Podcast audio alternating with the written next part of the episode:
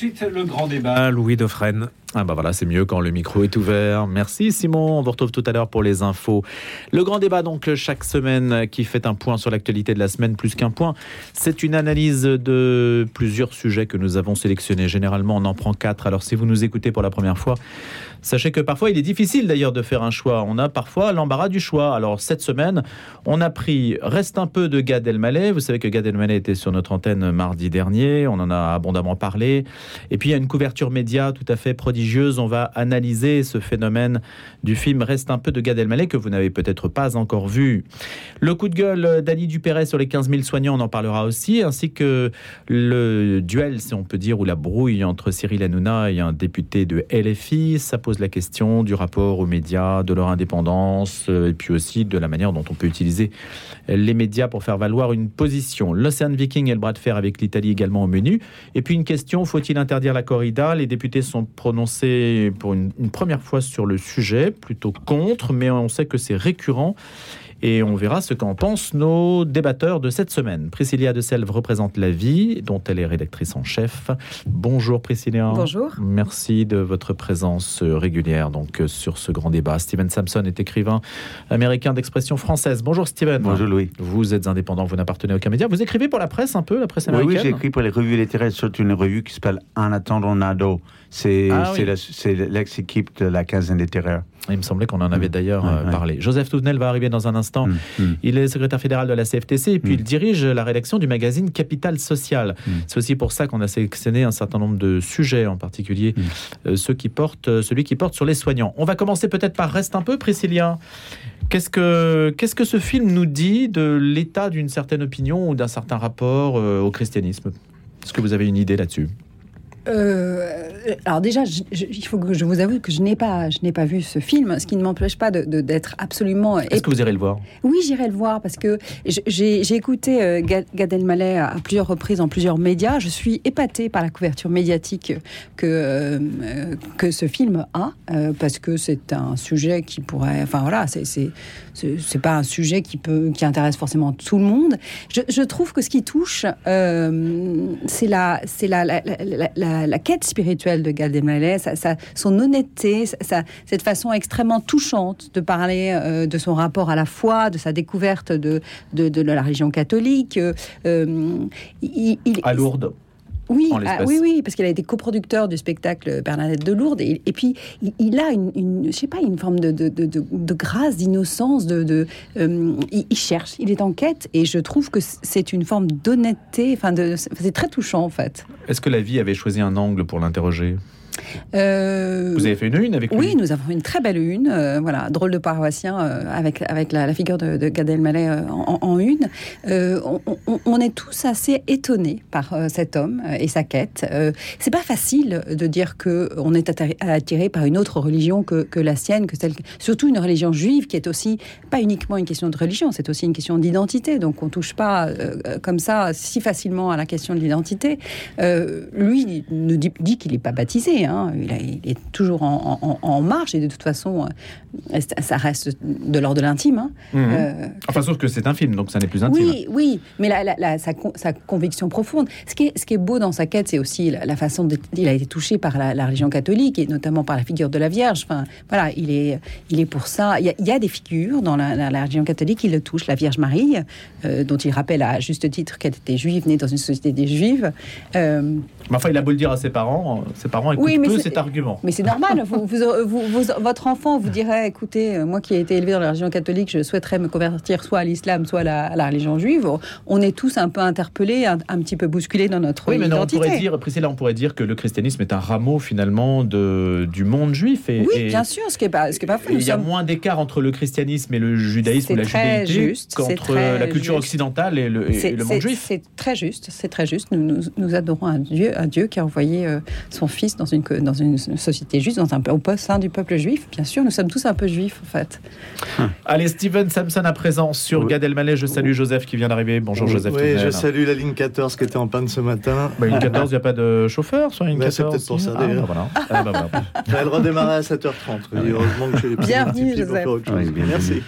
Steven. Oui, je, suis un peu désolé de, de me démarquer, mais moi j'ai vu le film hier soir et je suis très, très énervé. Je, je trouve qu'il n'est, désolé, mais je trouve qu'il n'est pas du tout honnête. Je trouve qu'il n'est pas du tout touchant. Je trouve que c'est un très mauvais film. C'est d'un ennui total. Je, je pourrais parler pendant les heures. J'ai plein de choses négatives à dire par rapport à. Bah, allez-y quand même, parce que c'est un bah, débat, justement. Oui, je, je trouve que déjà, il parle de christianisme, il, il, a vaincu le Christ. C'est assez incroyable. Ça me fait penser à une blague de Woody Allen qui disait que il n'aime pas aller dans les vestiaires masculins parce qu'il ne veut pas que les autres hommes le voient nu. Il y a une sorte de phobie par rapport à l'homosexualité, par le, masculin. Et Gad Malek, il aborde le christianisme dans la posture d'un dragueur. Et on dirait presque qu'il drague la Vierge Marie. Donc il dit qu'il a une coup de foudre pour elle. Mais où est le, Christ en tout ça, tout ça? Le film dure une heure et demie, il n'y a quasiment pas de mention du Christ, de Jésus. Mhm, c'est incroyable.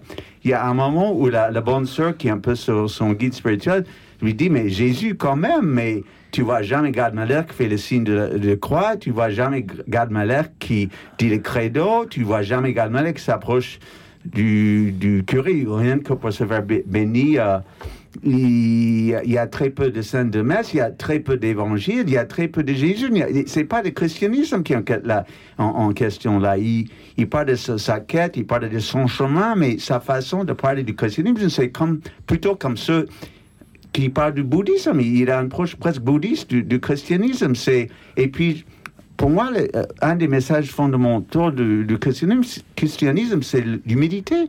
Il n'est pas du tout humble, ce monsieur. moi, je trouve qu'il est imbu de lui-même. À quoi le voyez-vous dans le film? Mais sa façon, la façon, parce que c'est lui, à la fois le star du film et le cinéaste. Et je trouve que c'est un très beau mec. Il a des très belles mains, par exemple. Moi, je, suis, je fais beaucoup d'attention aux mains, à la fois des femmes et des hommes. Et ses mains sont souvent mises en scène. Euh, et pourquoi pas, mais il est toujours en train de rigoler des blagues de ses potes et de son entourage, les blagues qui ne sont pas du tout drôles. Il est dans euh, la séduction, c'est ce que Oui, oui c'est ça, il est dans la séduction, alors que c'est Jésus qui devrait être dans la séduction. Il est, c'est un film sur Gad Melech, il se donne le rôle du Christ, si on veut, avec la Vierge Marie comme presque comme sa, sa maîtresse. Moi, j'ai écrit un article pour la revue L'Infini de Philippe Solers il y a quelques années où je parlais de la figure du, de l'écrivain américain à Paris et j'expliquais que c'est très intéressant que l'écrivain américain qui vient à Paris, qui est très séduit par Paris, souvent le christianisme, christianisme est au cœur de ça, qu'il y a des saints dans, les églises, que ce soit chez Hemingway ou Juna Barnes ou Henry James ou Henry Miller. C'est souvent les, les églises, l'iconographie, cet aspect-là du christianisme, c'est la France. Pour moi, l'Église catholique, et euh, on ne peut pas séparer ça de la France. Hmm. Il n'y a pas cet éloge de la France dans le film de Gad C'est Il y a cette Église de son enfance à Casablanca et la, la Vierge là-bas. On dirait presque que c'est un film plus sur son enfance et sur, cette, cette, Madeleine de Proust, qui est cette statue de, de, la Vierge à Casablanca, hmm. que sur le christianisme en France. C'est mais je vous rejoins assez sur le fait que ce n'est pas un film du tout sur le christianisme en soi. C'est un film sur éventuellement sa famille. Sur, sa voilà. Alors Joseph Touvenel. Totalement différent. Alors Joseph. Moi je suis ressorti de ce film en disant ouf, qu'est-ce que ça fait bien du bien quand on est catho d'aller voir un film comme ça, où on oublie tous les problèmes graves qui touchent notre Église, où on voit quelqu'un. Alors évidemment, il parle beaucoup de lui c'est une biographie. C'est-à-dire, c'est son histoire personnelle. Il est difficile, quand on parle de son histoire personnelle, de ne pas se montrer. Mais il le montre avec beaucoup d'humour, avec du recul. Moi, j'admire beaucoup d'ailleurs euh, les rôles tenus par ses parents, qui sont ses vrais parents, qui montrent qui va, sa vraie et sa sœur, qui montre la complexité euh, d'un monde qui est le, monde juif, avec euh, un fils qui, tout d'un coup, une famille qui est en plus croyante, qui qui a pratiqué, qui pratique euh, la religion juive et qui tout d'un coup un fils qui leur dit ben voilà moi je suis tombé amoureux de la Vierge Marie. On leur explique d'ailleurs que c'est depuis euh, tout jeune. C'est très beau de voir que c'est tout jeune une découverte d'un enfant à qui on avait interdit de rentrer dans une église. Et, tout ce film est, très enthousiasmant très vrai parce que euh, tout ce qui est montré c'est c'est quelque chose de difficile de dire à sa communauté. D'ailleurs, on a vu des réactions dans la communauté juive qui étaient des, réactions de compréhension et d'autres de, de, condamnation, d'incompréhension ce qu'il nous décrit, c'est un chemin. D'ailleurs, il le dit. Euh, il n'est pas abouti. Ah, peut-être qu'il n'est pas abouti. Euh, on voit quand même des scènes, évidemment, dans des églises. Moi, je souhaiterais que toutes les paroisses de France soient aussi belles, aussi enthousiastes, avec des beaux chants, etc. Je vais à la messe une fois par semaine. euh, il y a beaucoup d'églises où c'est d'une tristesse à pleurer, avec trois vieillards kakushim sur une chaise. C'est pas ce qu'ils nous montrent. C'est très enthousiasmant. Pour On a envie du coup d'aller dans les églises. On nous dit que c'est des lieux qui sont très beaux euh, et où il y a euh, des gens qui se réunissent qui sont très ouverts. Et puis j'ai noté aussi autre chose, c'est la présence de quelqu'un qui est un musulman converti, qui est, qui est dans le film de, de Mehdi. Et il nous le montre tous les deux, un qui est allé jusqu'au bout, Mehdi, euh, il est baptisé. Un autre qui n'est pas allé jusqu'au bout, peut-être ira-t-il, et qui nous montre aussi, effectivement, la religion catholique, c'est une religion juive. À l'origine, d'ailleurs, il y a un très beau livre que je conseille de lire, c'est Les origines juives de la messe. Moi, j'ai trouvé, voilà, euh, je conseille à tout le monde d'aller le voir, vous vous ferez une opinion. Donc, enthousiaste, Joseph Touvenel, Steven Sampson, beaucoup plus euh, réservé, parce que vous estimez, en fait, Steven, c'est un film autocentré qui, en réalité, se sert de la religion plus qu'il ne la sert. Oui, exactement. C'est un peu ça, et, si puis, je résume. Et puis, c'est une pseudo-révélation. Il, se veut très personnel et autobiographique, mais en fait, il y a, ça, révèle, ça, couche, ça cache plus que ça révèle sur lui. Et même son séjour aux États-Unis, qui est un échec, ou le fait qu'il a épousé une princesse. Je pense que la, la, princesse et son fils qui étaient baptisés, ça doit jouer beaucoup dans sa démarche aussi. Et tout ça, il, il évacue tout ça. Il joue sur tous les tableaux. À la fois, c'est censé être autobiographique et personnel, et à la fois, il dit très peu de lui-même. Priscilla Moi, je, trouve que tout ce qui relève de la spiritualité relève de l'intime, au contraire. Mm. Mm. moi, ce qui me touche, alors je n'ai pas vu le film, mm. je, le redis, mais ce qui me touche, c'est que cet homme prie tous les jours, qui depuis tout petit, il prie, euh, il prie des, des prières juives. C'est un homme spirituel, c'est un homme en quête, c'est un homme ouvert à ça, à, ce doute, à cette incertitude.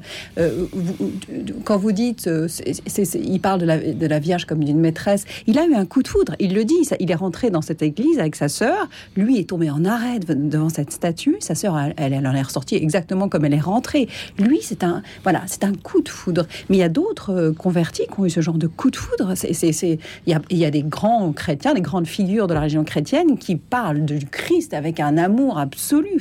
Ça intéresse Thérèse d'Avila, Thérèse de Lisieux, elle s'enflamme. Ça me choque pas plus que ça qu'on parle de, la Vierge. Mais la Vierge est un chemin vers le Christ. Hein. Elle l'a toujours été. Elle est notre, notre chemin à nous, chrétiens, vers le Christ. Euh, que ça soit. Moi, ça me, ça me dérange pas qu'ils prennent cette figure. Euh, alors, euh, cette figure mariale comme, comme un guide. Hein. Ça me gêne pas non plus, c'est juste que c'est superficiel. Il y a plein d'autres juifs qui ont, ont, eu ce coup de foudre pour le christianisme tout en restant juifs. Il y, a les, tableaux de Chagall sur la crucifixion qui sont magnifiques. Il y a un livre de Chaim Potok, un, écrivain juif new-yorkais du XXe siècle. Mon nom est Lev, sur un peintre qui faisait, qui peignait des tableaux de, de la crucifixion aussi. Donc, c'est une image qui fascine beaucoup de juifs. C'est la manière dont Gad traite ce thème qui, qui m'intéresse pas, qui... Vous, savez, j'écris pour une revue littéraire, il y a pas... C'est un phénomène culturel, il, a, il monopolise l'espace. Mais c'est vrai, mais il le dit, et même dans, la, dans le film, sa sœur le dit, elle, à un moment, elle, le crie à ses, ses, mm. parents, elle dit, tout tourne autour de lui, tout le temps, tout le temps. Oui, depuis, absolument, mais c'est dit, mais il, raconte une histoire personnelle. Alors effectivement, euh, la foi, c'est de l'intime, et moi je trouve d'ailleurs que c'est très courageux de sa part euh, d'avoir mis en scène l'intime. Alors, il nous le montre avec d'abord beaucoup d'humour. Il, y, a, beaucoup, il y a beaucoup de, moments qui sont très drôles. Euh, on retrouve l'humour juif, euh, voilà, par euh, euh, il dit des choses sur les cathos qui sont très intéressantes aussi. Par exemple bah, Par exemple, quand il est... Alors là, ça a été filmé en... C'est en réalité, c'était pas pour le film lui-même, mais il donnait un spectacle dans une petite cave où il dit, en, en, gros, ah ben si on vous demande, euh, vous êtes juif Ah oui, je suis juif, etc. Si on vous demande, euh, je suis musulman euh, Ah oui, Allah, je suis musulman. Et puis si on demande à un catho en France, il parle de la France puisqu'il cite la France là. Mm, mm. Si on demande, moi je comprends pas les cathos en France, si on leur demande, vous êtes catho Ah oui, peut-être, enfin bon, j'ai peut-être été baptisé. Il se cache derrière le crucifix. C'est pas une réalité? Si. Oui. Tout à fait. Eh ben, merci à lui de, de, nous mettre cette réalité sur la table. Qu'est-ce qu'il faudrait faire? Il faudrait... Et, d'ailleurs, c'est un film grand public.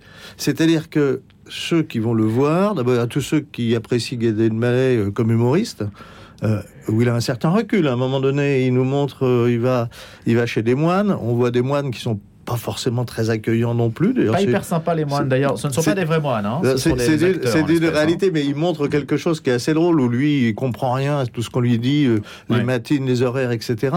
Et celui qui est connu, là, les moines ne le connaissent pas. On lui a dit qu'il y avait un gars qui venait et, et il dit Mais vous savez, vous savez qui je suis euh, Oui, vous faites du cirque. Alors, il dit bah, euh, non. Oui, oui, on m'a dit Mais vous êtes un clown, c'est ça C'est ça. Je trouve que c'est assez. euh, il, a, il a du recul, voilà. Lui qui est connu, qui est reconnu dans la rue, là, il est totalement inconnu. On a vaguement dit qu'il y avait un gars et on a compris que c'était un clown. Alors, il y a une question à laquelle on n'a pas répondu, c'est euh, la première que j'ai posée, c'est pourquoi ce phénomène, en fait, cette couverture presse, que l'on ait vu le film ou non, on s'aperçoit que tous les médias en ont parlé alors que ça aurait pu, tous les médias ou presque en ont parlé, alors que ça aurait pu rester circonscrit à un certain milieu. Est-ce que c'est parce que c'est Gad Elmaleh? Ou est-ce que sa démarche dit autre chose, suscite un intérêt particulier, Priscilla de Selve Moi, je pense que c'est un peu des deux. C'est-à-dire qu'évidemment, c'est un personnage euh, euh, que tout le monde connaît, qui, a un vrai, charisme, euh, un vrai talent. Mais il y a aussi cette interrogation, j'étais à la face de notre monde profondément sécularisé, de cet homme en quête de, spiritualité qui, est en chemin. Et ça interroge, pourquoi est-ce qu'aujourd'hui, alors qu'on a l'impression qu'on peut se passer de Dieu, un homme de, son, de sa prestance, de sa, voilà, cette célébrité, euh, euh, qui a sans doute rien, enfin, besoin de rien dans la vie, Parce que les célébrités en parlent finalement très peu. Il y a très peu de célébrités qui abordent ces questions-là. Mais- Même mais- mais les non, humoristes mais- aussi. hein. Joseph le disait très justement, euh, c'est difficile de parler de sa foi, et puis c'est difficile de, de- de parler de sa foi quand on, on- on est Enfin, c'est un entre... sujet glissant, ça, comme on dit, Bah, c'est un sujet qui Bah, divise. on se met un petit peu à nu quand on parle de sa foi quand même, c'est pas forcément très agréable, hein, parce qu'on s'expose aux critiques, je, je- je suis sûre oui, que... puis même sans exposer du critique, c'est c'est de l'intime, donc euh, on va pas mettre comme ça sur la table. Lui, il le fait, c'est aussi une démarche. euh, il est très reconnaissant vis-à-vis des cathos. Il manque des cathos très très accueillants. Euh, c'est un hymne au catholicisme hein, qu'il nous fait, Euh, avec ses C'est vrai, ils sont difficultés. sympas et Avec- libres. Ils sont sympas, ils sont libres, ils sont accueillants, ils essayent pas de nous enfermer dans quelque chose, ils sont compréhensifs et ils sont au service des autres. Ça Bah, moi, bien, quand hein. je sors d'un film comme ça, je me dis euh, merci les gars, pour une fois, on m'a pas parlé de Monseigneur Machin qui tripote le petit garçon. hein. Ça fait du bien. Oui. Abruti, tocard, bouffon, l'animateur Cyril Hanouna. hein. Ça va être abreuvé. Oui, la transition est un peu brutale. Attention, l'Ar- l'ARCOM va vous tomber Voilà. dessus. L'animateur Cyril Hanouna avait abreuvé d'injures le jeune député qui venait d'accuser les cinq personnes les plus riches de France. C'est un, un autre sujet, vous l'aurez remarqué, mais c'est toujours en lien avec les médias finalement. Alors Gad Elmaleh, c'est versant cinéma, et, et donc ça représente aussi un événement média. Et ce qui s'était passé sur C8 également, ça représente aussi un événement parce que le CSA devenu Arcom est saisi parce qu'un député LFI venait d'accuser les cinq personnes les plus riches de France et que Cyril Hanouna s'était pris de bec avec lui, avec Louis Boyard. Et donc, il y aura une suite. C8 et Touche pas à mon poste seront-elles sanctionnées après donc les injures de Cyril Hanouna envers ce député? Qu'en pensez-vous? S'agit-il d'un non-événement? Steven Samson, Joseph Touvenel, Priscilla de Self. Steven? Oui, je pense que c'est un peu un non-événement.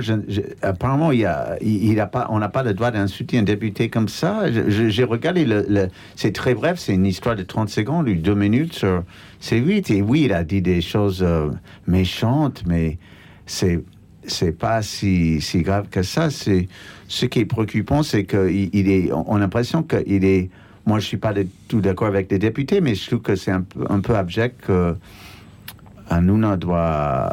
Euh, je, je crois qu'il y a une vraie question en Occident sur le fait que les médias soient contrôlés par les, les milliardaires. Non, mais aux États-Unis, ça se produirait ce genre de séquence? C'est-à-dire, vous auriez une séquence de. on une est un instance peu- de régulation? c'est- plus policé aux États-Unis. On n'a pas. C'est une chose que j'aime en France en même temps. On a le droit d'être méchant en France et même Pas aux. États-Unis. Non, non, il y a toute cette pression de- d'être nice. C'est vraiment un mot. euh, Ouais, euh, gentil. cette pression. Il faut être nice. Il faut chaque fois que tu es prise en photo, il faut sourire. C'est c'est mal vu de ne pas sourire euh, lorsqu'on se fait photographier. Donc, non, non, c'est pas possible de d'avoir un échange comme ça aux États-Unis. Joseph Touvenel Mm. Euh, euh, alors d'abord, le style de l'émission, c'est la prise de bec. On aime, on n'aime pas. euh, bon, Ah, voilà, c'est ouais. ça. L'émission, il mélange des gens. euh, euh, il a un langage vif, c'est pas nouveau. Euh, le député en question ne doit pas le découvrir puisque euh, il était, je rappelle quand même, il intervenait dans l'émission en tant que salarié. hein. il était payé depuis, euh, voilà, avant qu'il soit député.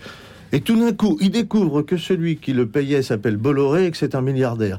Et ben, il se trouve que quand on a beaucoup d'argent, ça permet d'acheter des choses, y compris des médias. Oui, c'est comme ça. Alors, on peut le regretter. Et je ne crois pas non plus que le député en question soit un gentil garçon, qui n'insulte jamais personne, qui serre la main de ses adversaires politiques. C'est bien le contraire. Alors, tout d'un coup, il découvre qu'on doit avoir un langage respectueux. Très bien. Eh bien, je demande à ce garçon qui a déjà insulté l'Église catholique, qui s'excuse auprès des, croyants, etc., euh, etc. C'est-à-dire qu'à un moment donné, euh, bah, lui aussi, il pète les plombs. Hein, à un moment de... Donc vous défendez Cyril Hanouna, la réaction de Cyril Hanouna Mais parce que quand on vient dans l'émission de Cyril Hanouna, qu'on a participé à l'émission de Cyril Hanouna, euh, on a participé comme membre actif. On sait comment ça se passe. On sait ce qui va se passer. Alors, si on n'a pas envie, on n'y va pas. Mais on vient pas nous faire la Vierge effarouchée. Alors, oh, mon Dieu, il m'a insulté, moi, député de la République. C'est un peu facile. Priscilla de Je suis entièrement d'accord avec Joseph. Le, clash, c'est l'algorithme de cette émission. C'est ce qui fait fonctionner l'émission. Donc, euh, euh, que le Louis Boyard euh, s'étonne que Cyril Hanouna le prenne à partie sur la question Bolloré, j'allais dire, mais qu'allait-il faire dans cette galère? La vraie question, à mon sens, plus que celle de la collusion, enfin, c'est la collusion entre le monde politique et les médias. Pourquoi des, hommes politiques, quels qu'ils soient, la, la France insoumise a, a de nombreux députés qui viennent et qui passent sur ce plateau, ils ne sont pas les seuls. Hanouna reçoit des gens de tous bords. Et les, les hommes politiques, les femmes politiques de ce pays viennent sur ce genre de plateau. Mais pourquoi? Pourquoi? Alors, bah parce qu'il y a de l'audience. Pour l'audience. C'est exactement bah ça. mais là, aujourd'hui, on entend euh, des, des Clémentine Autain se poser la question de savoir est-ce qu'il faut vraiment participer à ce type d'émission? Mais mon Dieu, heureusement qu'il se pose. C'est un peu bidon, non? C'est pas une posture, ça. Non, mais enfin, je sais pas, mais oh, c'est triste, c'est sordide de, devoir se dire que pour toucher notamment les, jeunes, il, il, faut aller sur ce, type d'émission qui, qui, prône des idées absolument malsaines, qui, euh, qui on, on entendait. L'Arcom a déjà condamné euh, C8 pour cette émission-là. Euh, il y a une autre, il y a un autre problème, notamment sur la, sur la mort de la petite Lola euh, qui est dans les tuyaux c'est du trash, c'est mm. ordurier ce genre d'émission. Mm. Les hommes politiques se grandissent pas, quel que soit leur bord politique, en allant au micro de Cyril Hanouna. Ils savent dans, dans quelle euh, émission ils mettent les pieds. on arrête ce bal des naïfs qui, est d'une fausseté absolue, quoi. Mais vous avez plus à y gagner. Alors, Mélenchon, il a, il, a, il a, fait une vidéo pour adresser ce qu'on va expliquer qu'ils ne sont pas d'accord, mais que c'est comme ça qu'on entend le public. Le problème, c'est le, niveau du. les, gens le lisent, surtout les jeunes, ils lisent de moins en moins. Ils lisent, moi, je vais avec mon fils qui a 24 ans, euh, d'autres gens de cet âge-là, c'est pas Facebook, c'est pas les réseaux, c'est pas par les journaux qu'ils ont leurs infos. Moi, je trouve ça choquant que parfois le président de la République, ça soit aux États-Unis, en France, donne des messages officiels par, par, Twitter. C'est, je trouve ça scandaleux que c'est un, messagerie privé qui sert d'organe pour la transmission des messages officiels. Je trouve ça incroyable. En soi, il y a une privatisation de la parole publique. Voilà. Et finalement. Ou, euh, même Macron, lorsqu'il a. Je pense que c'était son équipe privée qui a fait le film euh, au Louvre, là. C'était même pas le service public ça amène beaucoup de réflexions sur nos, notre rapport aux médias. On va se quitter quelques instants. On reparle dans le grand débat du bras de fer avec l'Italie et l'Océan Viking, et puis de la corrida, deux autres sujets sélectionnés ce matin dans le grand débat. Nos débatteurs reviennent juste après les infos.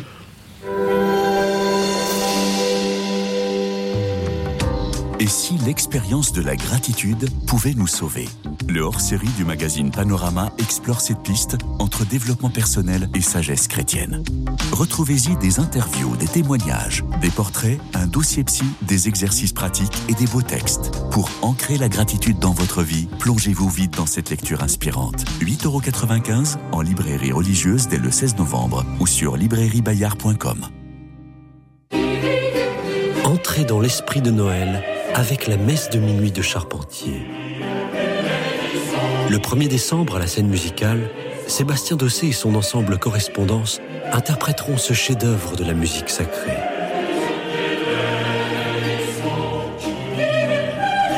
La messe de minuit de Charpentier, jeudi 1er décembre à 20h30, à la scène musicale à Boulogne-Billancourt. Réservation à partir de 10 euros sur lascenemusicale.com la persécution des chrétiens reste plus que jamais d'actualité en 2022. Pour alerter sur la situation, chaque année, l'aide à l'Église en détresse organise une semaine en rouge. Ne restons pas insensibles aux martyrs de nos frères. Éveillons nos consciences et sortons de notre indifférence. Retrouvons-nous le mercredi 23 novembre à 21h à la basilique du Sacré-Cœur de Montmartre pour une veillée de prière autour d'un évêque venu du Nigeria pour témoigner et alerter. Ne fermons plus les yeux sur la persécution des chrétiens. 8 degrés en région parisienne ce matin et 12 en Ile-de-France cet après-midi avec de la pluie, un soleil qui va donc disparaître progressivement. Merci de nous écouter. La suite du grand débat, c'est dans quelques instants, juste après les infos que vous présente à 8h Simon Tatro. Excellent début de matinée.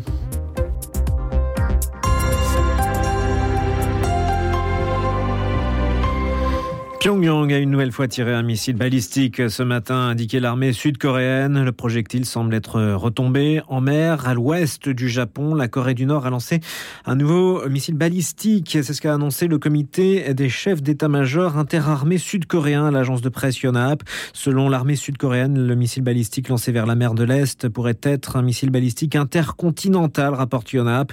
Ce missile semble être retombé dans notre zone à l'ouest d'Hokkaido, a annoncé plus d'une heure après le lancement le Premier ministre Fumio Kishida, dénonçant un tir absolument inacceptable. Le Premier ministre a précisé qu'aucun dégât à des navires ou avions n'avait été signalé.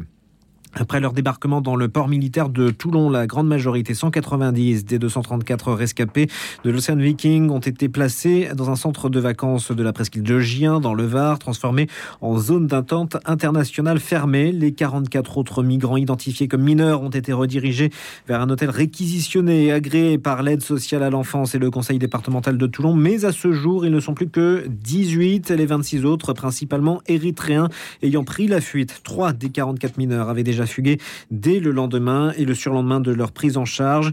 Ce jeudi matin, cela fait 23 mineurs de plus qui manquent à l'appel pour un total de 26 défections, précise le président LR du conseil départemental du Var, Jean-Louis Masson. Et d'ajouter, ces grands adolescents sont évidemment entrés dans l'illégalité en agissant de la sorte. Les mineurs non accompagnés n'avaient en effet pas le droit de sortir de l'hôtel où ils étaient encadrés par des éducateurs. Lors de son adresse télévisée quotidienne, le président ukrainien Volodymyr Zelensky a fait le point sur l'approvisionnement en électricité du pays après les nombreuses frappes russes. Le président ukrainien a déclaré ce jeudi soir que plus de 10 millions de ses compatriotes étaient privés d'électricité alors que le pays a de nouveau été frappé par des missiles russes. La situation est d'autant plus problématique que l'hiver commence à s'installer dans le pays. Un premier tapis de neige a d'ailleurs été observé hier matin à Kiev. La répétition de ces bombardements visant depuis octobre les infrastructures énergétiques de l'Ukraine prive régulièrement de courant, mais aussi d'eau des millions d'Ukrainiens.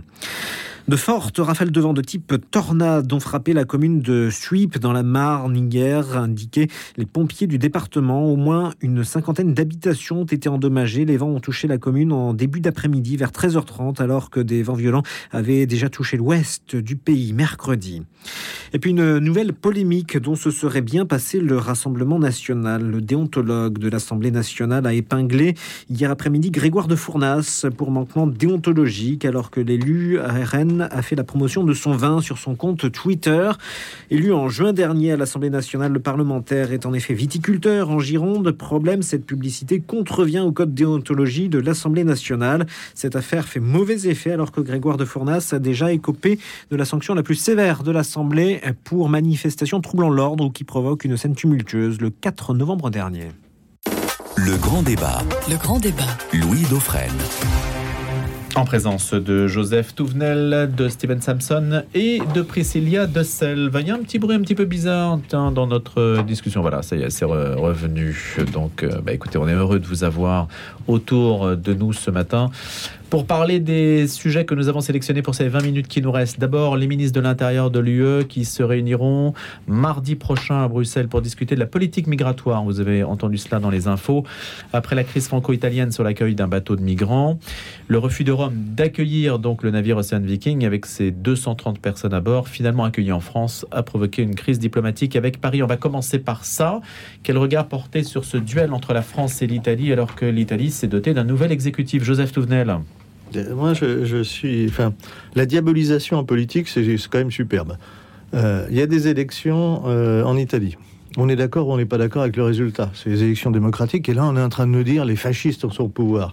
C'est très insultant pour tous ceux qui ont subi le fascisme et qui se sont levés contre le fascisme. Très insultant. Alors, on est d'accord, on n'est pas d'accord. Voilà quelqu'un qui euh, nous dit, à peu près comme la gauche au Danemark, je vais faire la même chose concernant l'immigration parce que ça me pose un problème. Encore une fois, on est d'accord ou on n'est pas d'accord. Elle est cohérente. Et donc elle dit, moi je prends pas le bateau, sauf... Elle a été élue là-dessus. Elle a été élue là-dessus, je prends pas le bateau, je, ne veux pas que les gens viennent. L'Italie, euh, on en a eu suffisamment. Euh, sauf s'il y a des cas euh, graves qu'il faut soigner, etc. Ça, on les prend, on les soigne. Mais sinon, on n'en veut pas. Elle est au moins cohérente. Et après, pour la position française, moi, je serais ravi de pouvoir dire euh, vous êtes tous les bienvenus. Venez. C'est tellement facile de dire oui. C'est tellement facile de dire euh, continuez à alimenter les passeurs. Parce qu'on sait qu'un certain nombre de bateaux sont en lien direct avec les passeurs. Nos services nous le disent. Ils ont des enregistrements téléphoniques. On a, on peut voir, filmé par drone, comment le bateau de passeurs arrive, débarque dans des petits bateaux, les gens, parce que l'autre bateau est là pour les prendre. Ça veut dire quoi? Ça veut dire que ces gens, qu'il ne faut pas laisser mourir en mer, hein, tout le monde est d'accord. Un, le droit maritime, c'est les reconduire au port le plus proche, ce qui n'est pas fait. Deux, si je continue à alimenter la chaîne, ils n'arrivent pas comme ça au bord de la mer. Ça veut dire que dans le trajet qu'ils font, comment ça se passe? Il y en a qui sont réduits en esclavage. Il y en a énormément, notamment les femmes, qui payent leur transport par la prostitution. C'est-à-dire en continuant à dire oui, ce qui est toujours plus facile que dire non. Chaque personne qui exerce ou a exercé des responsabilités sait que dire non, c'est beaucoup plus difficile que dire oui. Dire non, ça veut dire couper cette chaîne de la mort. Et dire oui, c'est démago alors pour vous? Là, on est en pleine démagogie. On est en pleine démagogie. Euh, c'est- terrifiant cette démagogie qui est. euh, Mais on a l'impression qu'il n'y a pas de solution, qu'on ne cherche pas de solution. Je ne sais pas ce que vous se solution dire, les ministres de l'Intérieur de l'UE. la, so- la solution n'est pas facile. La solution sera dans la durée et dans le, le long terme parce que ce problème n'est pas né d'hier. La solution, c'est le développement de ces pays. Oui, mais enfin, ça veut dire euh, que ça va durer encore euh, des siècles. Ben oui, mais vous me demandez la solution. Bah oui, non, mais c'est. Mais- Ils se alors- réunissent mardi, c'est bien pour dire quelque chose. C'est- Ils se réunissent mardi. Mais ça fait longtemps Ça, que... ça fait combien de temps qu'ils auraient dû prendre des décisions Je sais longtemps bien, que l'Union européenne discute depuis vous pose la 2020. question. Depuis 2020, la Commission européenne de Selve. ouais, veut réformer cette politique migratoire de, de l'Union européenne. Elle propose un, un nouveau pacte de migration. Moi, j'aimerais rappeler quand même une chose à, à Joseph, c'est que tous les pays de première entrée, dont fait partie l'Italie, reçoivent de l'argent de l'Union européenne pour accueillir ces migrants. C'est-à-dire qu'on ne laisse pas l'Italie toute seule hein, dans cette, dans cette problématique-là. Ensuite, euh, sous présidence française en 2022, il y a un mécanisme de relocalisation qui a été fait euh, sous la présidence Macron, donc sur la question des demandeurs d'asile. Ce mécanisme de relocalisation, il n'est pas obligatoire aujourd'hui. C'est-à-dire que tout pays est- a le droit de refuser l'entrée de migrants euh, en difficulté sur son territoire. Sylvie Guillaume, qu'on a interrogé dans nos colonnes, disait il faut rendre ce mécanisme obligatoire. C'est-à-dire qu'un pays, parce que notamment il reçoit de l'argent de l'Union européenne, comme le fait l'Italie, doit euh, être obligé d'accueillir un certain nombre de migrants sur son sol dans un, un premier accueil. C'est- toujours pareil. La question, c'est est-ce qu'on accueille, est-ce qu'on est-ce qu'on n'accueille pas, dans quelles conditions dans... Mais en Et il fait, faut une clé de répartition pour tous les pays de l'Union européenne. ça fait deux ans que les, que les, les- euh, les- pays de l'Union européenne discutent sans réussir à, à tomber d'accord parce qu'on achoppe toujours sur cette question de l'accueil.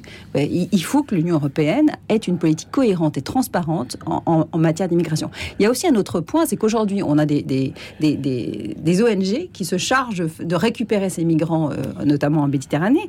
Euh, Sylvie Guillaume rappelait aussi qu'il y, avait jusqu'en 2015 un service de sauvetage de secours européen qui coûtait cher, certes, mais qui existait et qui évitait d'avoir des ONG qui fassent le boulot des États. euh, voilà. Pourquoi est-ce qu'on ne remettrait pas en place ce service de secours européen? Pourquoi est-ce qu'on ne rendrait pas obligatoire la, la question de... Pour une raison Enfin, si simple, on écoute Joseph, c'est plus raison- que. met le, le doigt sur Joseph. c'est pour une raison simple. C'est que dans la majorité des cas, je parle pas de la traversée de la Manche pour la Méditerranée. C'est pas des gens qui sont perdus en mer. C'est une organisation qui fait que des passeurs s'organisent avec certaines ONG pour mettre les gens à disposition. C'est ça, pour Joseph, c'est de la complicité en fait oui, je avec sais, les mais passeurs. ça, c'est l'accusation. Je suis d'accord. Je, je- je n'ai- je pas la réponse à ça parce que je, je sais que régulièrement, c'est récurrent. On accuse des ONG, euh, euh, notamment SOS Méditerranée, de, de- de faciliter en fait le travail des passeurs. D'être en lien même avec mais les justement, passeurs. justement, Joseph, Castaner si- le si- disait encore ce matin si à la l'Union télévision. hein. européenne se chargeait d'aller récupérer en mer ces gens qui risquent leur vie pour trouver un avenir meilleur, bah, on n'aurait plus ce, ce- cette- cette- ce soupçon de collusion entre des ONG Oui, et des passeurs. je suis veux dire, d'accord L'Europe fait son boulot, les Mais États doivent faire leur boulot. pour éviter que ces gens embarquent essaye de Ah traverser. Joseph, on est entièrement d'accord. La première chose, c'est que ces gens puissent rester chez eux, vivre décemment chez eux. On est tous d'accord. Personne jamais n'a souhaité quitter son pays avec armes et bagages pour un avenir totalement incertain. Je veux dire, ces, Mais ces on gens leur sont vend, en poussés plus, on leur vend du vent. Mais bien Et sûr, ça. l'accueil, c'est très facile de dire l'accueil. Tous les jours, quand je prends le métro et le RER, je vois des gens qui sont par terre, dans la crasse, dans la merde. C'est ça l'accueil? C'est ça qu'on fait? C'est ça est- qu'on veut? On- on- Alors c'est trop facile de dire continuez à venir, continuez à venir, mais je les prends pas chez moi. Alors que tous ceux qui disent l'accueil, moi j'en ai pas chez moi. J'en ai pas dans ma maison. Et j'ai une maison, j'ai un petit pavillon en banlieue. J'en ai pas. Alors que tous ceux qui nous disent l'accueil, l'accueil, ils commencent à les prendre chez eux. Déjà ceux qui sont là. Steven Parce que Sampson. c'est un peu trop facile. C'est c'est compliqué. Je... Bah, les États-Unis sont concernés à, à Oh, certains euh, égards avec leurs frontières mexicaines. Oui, c'est vrai. Mais il y a un problème de main-d'œuvre euh, aux États-Unis. Je ne sais pas dans quelle mesure. Est-ce qu'il y a des, des études pour montrer à quel point ces migrants sont intégrés euh, dans les cinq années euh, suivantes et si ils intègrent.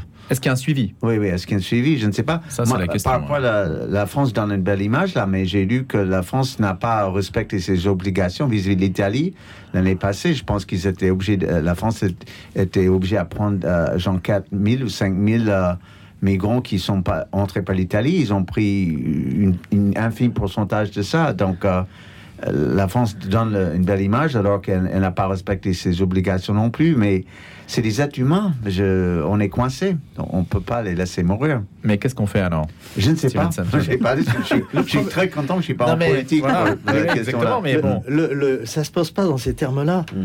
Évidemment, on ne laisse personne mourir. Évidemment. Mais c'est ce que je vois, les gens qui Oui, meurent non, dans mais la rue vous êtes donc jours. bien obligé de les prendre à. Et, on continue à nous dire, mais il faut qu'ils viennent. Mais non, mais, il- Mais Joseph, vous êtes bien obligé de les débarquer quelque part. Donc, est-ce que, non, je- que vous, dis- vous je n'auriez dis- pas, contrairement à ce qu'a fait la France avec l'Aquarius, qui est obligé de se dérouter vers Valence, euh, en Espagne, la France avait déjà refusé qu'un bateau. Oui, d'ailleurs, je, note que le président côtes. Macron nous dit une année Maintenant, un truc. Oui, contraire, la France n'est pas, est pas, plus, Bon. euh, pas plus claire, et pas plus Comment- nette, et pas plus euh, généreuse que les autres, bien au contraire. Hein. Comment coupe-t-on cette pompe aspirante qui ne fait que du malheur Non, mais il y a deux choses, il y a Mais- deux plans, Joseph. Il faut évidemment travailler au long cours pour que ces gens, ces femmes, ces hommes, ces enfants puissent rester chez eux. Mais soyons, soyons honnêtes, euh, aujourd'hui, avec, euh, avec euh, un environnement écologique qui se dégrade, la sécheresse va pousser des gens. euh, y a, euh, les migrations causées par les famines vont être de plus en plus nombreuses, on nous le dit. C'est pas que. On peut pas uniquement. La famine en Somalie, la guerre en Érythrée, Enfin, etc. ça, guerres, ça les pousse évidemment à la migration. C'est surtout, c'est surtout les guerres aujourd'hui. hein. Hmm. Ouais, mais les- les- les- ça sera demain, ça sera les Après, ça sera regardez bien, les on, par- conditions on parlait de. Regardez bien Israël. Israël, c'était euh, une terre où quasiment rien ne poussait. Les Juifs s'y sont installés et ils exportent des fruits et des légumes. Donc on doit pouvoir pouvoir le faire. Oui, mais il y a l'argent américain en Israël. Oui, et puis il y a- il y a la bah, si question on de l'eau. dit que c'est un La de question de l'eau en. Israël, c'est une sacrée question aussi. Hein. Moi, j'ai la, une la question de la répartition de l'eau. J'ai une- Oui, j'ai non, une mais solution. euh, vous les allez- sait dessaler, par exemple. Ce qu'on ne savait pas Ouais. faire il y a 40 ans, on sait le faire. Donc, il y a, il y a des solutions, mais encore faut-il qu'on ait le courage de mettre en place. Et je Hmm. dis, c'est du long terme, c'est pas facile. Et humainement, on est d'accord. Je mets des guillemets. mais- N'importe qui qui voit quelqu'un, un malheureux qui est en mer, etc., Hmm. on va pas le laisser périr en mer.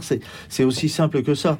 Mais on ne peut pas raisonner uniquement sur le cas humain, il faut raisonner aussi sur le bien commun dans la durée. Et ça, c'est plus difficile. Et ça, c'est plus Moi, j'ai une solution, évidemment. Je mets des guillemets. Je- Je, parle de manière humoristique. Alors, moi, j'attends un peu. Il y a, alors, il y a quelques, il y a quelques semaines, je suis allé à Rome, au Vatican. Mais au territoire du Vatican, le pays, le Vatican. Je connaissais euh, évidemment Saint-Pierre de Rome, mais j'étais jamais allé dans l'État du Vatican. Ah bon? Bah, Joseph, pourtant. L'État du Vatican, j'y avais pas mis les pieds. Alors j'y suis allé. J'ai eu trois contrôles pour rentrer. Trois contrôles pour mon identité. Et au pied de l'État du Vatican, il y a des gens qui dorment dans la rue. Alors quand j'entends ceux qui sont dans le Vatican me dire venez prendre tout le monde, j'ai tendance à leur dire commencez par donner l'exemple. Alors moi j'ai une solution. Elle vaut ce qu'elle vaut. hein.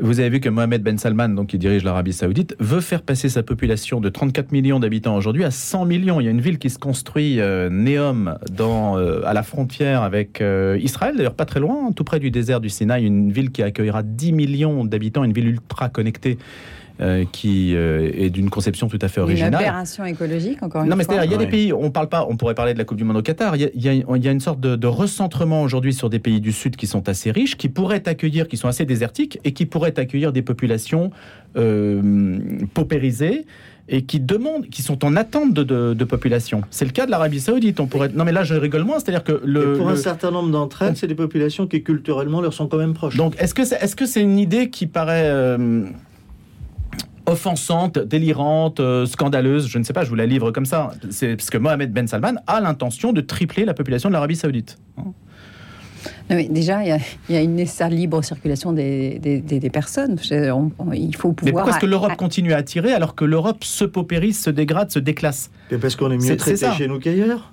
C'est c'est pas plus compliqué. Oui, mais enfin, vous habitez le Qatar ou Bahreïn, vous êtes bien traité, non Euh, je- oui, enfin- alors si vous êtes euh, si vous êtes gay ou lesbien, non, vous n'êtes pas Oui, très bien traité au. Qatar. Oui, Alors, mais c'est ça le problème. Ouais, c'est que l'Arabie Saoudite n'est pas que je, à ma connaissance un pays des droits de- euh, respectueux des droits de l'homme. Est-ce que ça, ça n'obligerait pas ces pays à évoluer, de devoir accueillir une, plus de diversité, par exemple? Mm, Oui, alors je, je suis sûre que le, le mécanisme est par- partout pareil. Nous sommes tous faits de la même matière. C'est qu'à un moment, quand il y aurait des gens trop différents euh, sur leur sol, les Saoudiens comme les autres commenceraient à se révolter contre des gens qui ne leur ressemblent pas, qui, qui n'ont pas la même culture, la même religion. En Arabie Saoudite, on ne pratique pas sa religion euh, comme on l'entend. Je Vous êtes chrétien, euh, vous n'avez vous avez pas le droit de faire de. Oui, la plupart, des accusé de- migrants, la plupart des migrants sont On est musulmans. accusé de prosélytisme euh, quand, on, prophète, euh, on pratique sa religion à, à ciel ouvert hein, en Et Arabie la plupart des migrants sont musulmans, de, de religion musulmane, non? Bah, je- je- non, il y a des Non. chrétiens en, La Ara- plupart. en- Est-ce qu'il y a beaucoup en de Afrique. chrétiens Le, le terme important, c'est la plupart. Oui, peut-être, je sais pas, j'ai pas Non, je ne compté, sais pas, hein. j'ai pas demandé. Oui.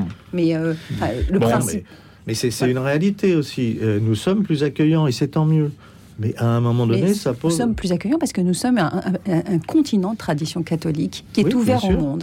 Le catholicisme, ça veut dire universel. Ah, Les catholiques n'ont pas le monopole de l'accueil. Vous êtes bien accueillis dans les pays musulmans aussi. Hein Oui, parce qu'il y, a il y a aussi une, une belle tradition d'accueil dans faut ces pays-là. pas de la même façon. Ouais. Euh, vous avez beaucoup de messes qui peuvent se dire dans les pays musulmans. Oui, faut, c'est ça. faut Je, suis d'accord avec Joseph. la, réalité faut- faut- faut- voilà, accueil et accueil. C'est-à-dire que moi, si je vais me balader en mini-jupe en Arabie Saoudite, je ne vais, pas- je, je vais pas marcher longtemps dans la Voilà. rue, je crois. Euh, Allez, non, on va. euh, C'est vraiment pas un problème facile, mais je pense que le courage de dire non à un moment donné, c'est rendre service à des générations et des générations. Et on peut dire non avec humanité, on peut dire non et on doit l'expliquer parce qu'à un moment donné, à force de dire oui, on voit les tensions aussi. Enfin, c'est même. euh, Regardez ce qui se passe. hein. Moi, j'ai une amie musulmane qui a été obligée de déménager parce que la montée de l'intégrisme, qui en partie avec l'immigration, euh, lui interdit dans son quartier de, de circuler normalement habillée. euh, elle est habillée comme. euh, C'est ça. Non, mais il y a de vrais sujets. Elle a été obligée de déménager parce qu'elle se faisait cracher dessus. Il y a de vrais sujets. On aimerait faut- savoir faut arrêter si les, les ministres de l'Intérieur de l'UE vont les tensions aborder. C'est tout. On Voilà. va faire que monter les, les monter les tensions. C'est trop facile, encore une fois, de dire oui. Et ça n'empêche pas l'humanité. Et que ceux qui sont là, il faudrait qu'on s'en occupe. Quand je vois la mairie de Paris qui balance euh, 100 000 euros de subventions pour SOS Méditerranée et qui, dans le même temps, demande au ministère de l'Intérieur de faire dégager les gens qui sont sur les trottoirs. Où est la cohérence? Où est la cohérence?